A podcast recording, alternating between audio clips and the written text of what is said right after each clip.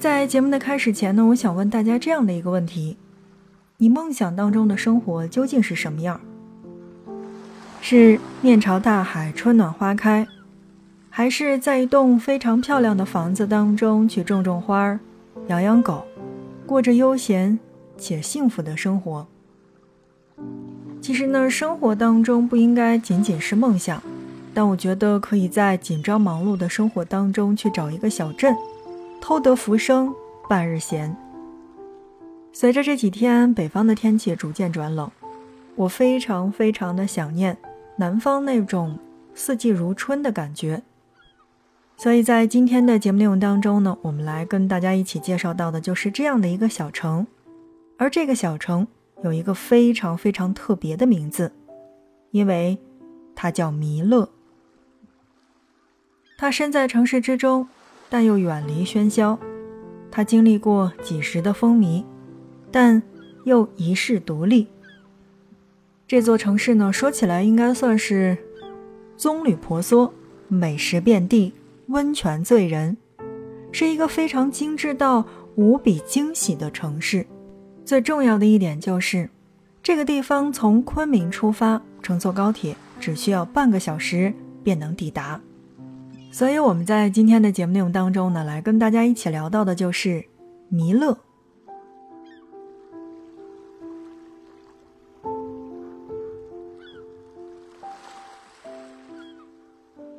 我查了一下资料，包括呢，我也去百度上面去搜了搜，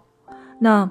弥勒这个地方应该算是全世界唯一一个与佛同名的城市，至今已经有两千多年的历史了。在这个五十多万人的小城市当中，弥勒儿女生息繁衍了几千年，创造了光辉灿烂的历史文化。虽然与笑口常开的弥勒佛是同名的，但弥勒小城的最初却并不是因佛而出名的。弥勒其实是穆勒，是一位彝族大将军的名字。他建的土城叫做穆勒寨。穆勒的部落呢，是以现在的彝族阿细人为主的，几经演变，变成了现在的弥勒。而在很多人的印象当中，作为一座与佛同名的城市，更多的应该算是端庄和神圣。但实际上，弥勒这座城市充满了年轻与活力。当地有这么的一句话，叫做“游一个园，泡一汤泉，品一杯酒，拜一尊佛，跳一支舞。”其实我觉得这句话应该算是蛮好理解的，因为来弥勒一定要游湖泉生态园，天人合一的湖泉生态园有着大自然的无限风光，更可以体验到夕阳下漫步沙滩的这种浪漫。所以大家一般去到弥勒的话，第一个会选择去游园，而泡汤我觉得还是好理解的，因为在周边是有这个生态温泉的，泡一泡是不是可以在保健的同时也带来惬意的时光呢？素有“东方波尔多”美誉的弥勒云南红酒庄，有着精致的酿酒工艺，万亩葡萄园如一幅壮美的画卷在斜坡上铺展开来。令人心醉而神迷，所以如果去到这个地方的话，别忘了去品一品云南红酒庄的葡萄酒。在这儿呀，我想要说的是，这个酿酒的这个葡萄，其实和我们吃到的这个葡萄还是有不同的。我们吃到的这个葡萄，比如说像飓风、玫瑰香、美人指，包括紫牛奶等等，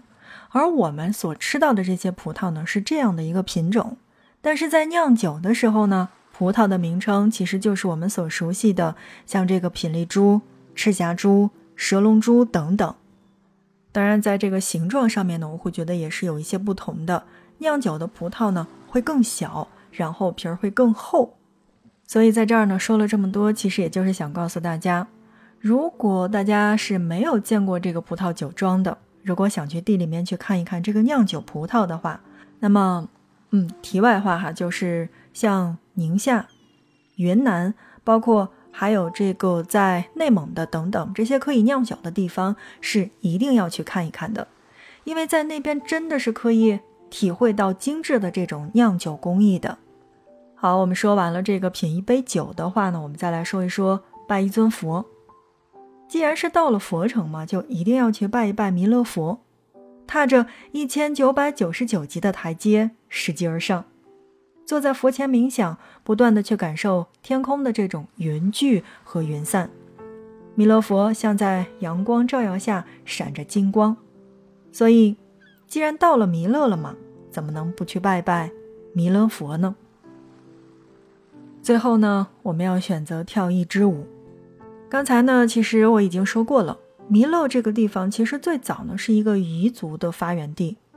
所以这边应该算是名怪中外的阿戏跳跃的发源地，也就是彝族的一种舞蹈，它跳出了是这种充满了民族特色的这种文化。所以，如果你真的是去到这个地方的话，我会觉得你可以直接加入到当地居民的这个。队伍行列当中，没错，就是啊，舞蹈节奏很好，然后又有着民族特色，所以既然去到了嘛，那么一定要感受一下彝族舞蹈究竟是什么样子的。弥勒城呢，虽然不大，但却有着不尽的美景，只有亲身前往这座美丽的小城，才会真切地感受到它的美。所以我们在下面的时间当中，来跟大家一起说到的就是。这些美丽的山光水色，正在收听到的是 FM 轻奢时光，听着声音去旅行。其实呢，在疫情来临的这个前两年，在这个小红书上，包括很多的这个旅游的网站上面，那看到的最多的，呃，我这边被推送到的就是弥勒的这座小镇，因为在距离弥勒高铁站四十分钟车程的这个地方，有一个。非常非常好看的小镇庄园，它叫做东风韵，因为这个地方真的是拍照非常的出片儿，也因为这种硕大红色的巢穴建筑而爆红网络。它被誉为是中国第一魔幻小镇，这支用红砖砌起来的建筑狂想曲是世界上独一无二的建筑群。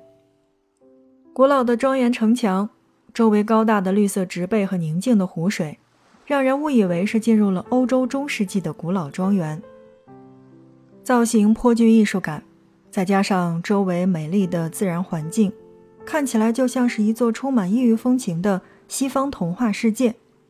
而这个地方也被誉为叫做“东方摩洛哥”。红砖砌成的这个万花筒艺术馆是这边最早的建筑，不规则的外形充满了异域风情，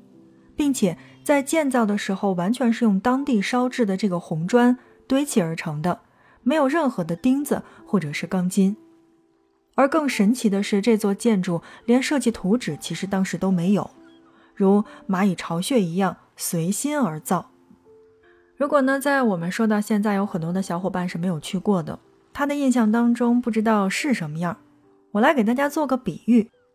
那我不知道北方的小伙伴当中有没有在北京去过这个红砖博物馆的。当然，我会觉得在红砖博物馆当中呢，它有中国的这种对称美，就是在红砖博物馆当中，那我们所看到的是这种中国的古韵以及时尚相结合的。那么，在我们的云南的这个地方，那叫做东方韵，它更像是童话世界。你说它是圆圆的，它其实有的时候是尖尖的；你说它是方方的，好像各种的建筑都不是。总之就是非常的奇特，所以我才推荐这个地方嘛。但是呢，东方韵一半是建筑，而另一半是薰衣草花海，大片的薰衣草自上而下是铺满了遍地的。那么你想一下，这个山坡、花儿和湖相映衬。在太阳之下，是不是非常非常的美丽？大片的花海当中，还有一条浪漫的铁轨，而每一块石基上都是不同文字的“我爱你”。所以在节目当中呢，我推荐到大家一定要去到的就是这个出片率超高的弥勒东风韵。来到弥勒呢，你可以揽佛山，游福地，当然也能饱口福。要说在云南吃饭，我会觉得差不多应该都算是米线吧。所以呢，在这儿我也推荐到的是米线，而这个米线叫做卤鸡米线，因为卤鸡米线呢一直都是弥勒的招牌，大街小巷基本都能找到卤鸡店。一碗香气扑鼻的卤鸡米线，治愈着身心，是平凡人在生活当中的一种小确幸，也是弥勒人最怀念的一缕乡愁。而且它并不贵。对于吃呢，其实我刚才是已经介绍到了一个景点，这个地方就是云南红酒庄。因为在这个红酒庄呢，你不仅仅是可以去品到红酒，其实更多的呢是可以去参观到它的这个制酒的这个过程。比如说像这个高大宏伟的这个发酵罐儿，在这个酒窖当中还能去感受这种古堡式的美景，然后还可以在我们所谓的这个木橡木桶当中去品到我们所谓的不同年代的葡萄酒。所以，如果你真的是去到弥勒去旅行的话，就会发现那边的人其实都带着一份慵懒，因为他们并没有什么特别的目的地，就是早晨也许去这个生态园去逛一逛，然后午后呢可以去喝着这个葡萄酒，在树荫下发呆，然后在晚上的时候呢围着篝火跳起阿戏跳跃，想一想这个感觉都非常的棒。好的，正在收听到的是 FM 轻奢时光，听着声音去旅行。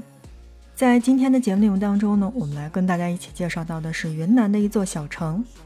而在这样的小城当中，我真的觉得可以过你梦想当中的生活。这样的一座小城叫弥勒，种花、养狗、沐浴阳光。有空的时候。去弥勒看看吧，听着声音去旅行。这一期的节目内容就是这样，感谢大家的收听，我们下一期不见不散。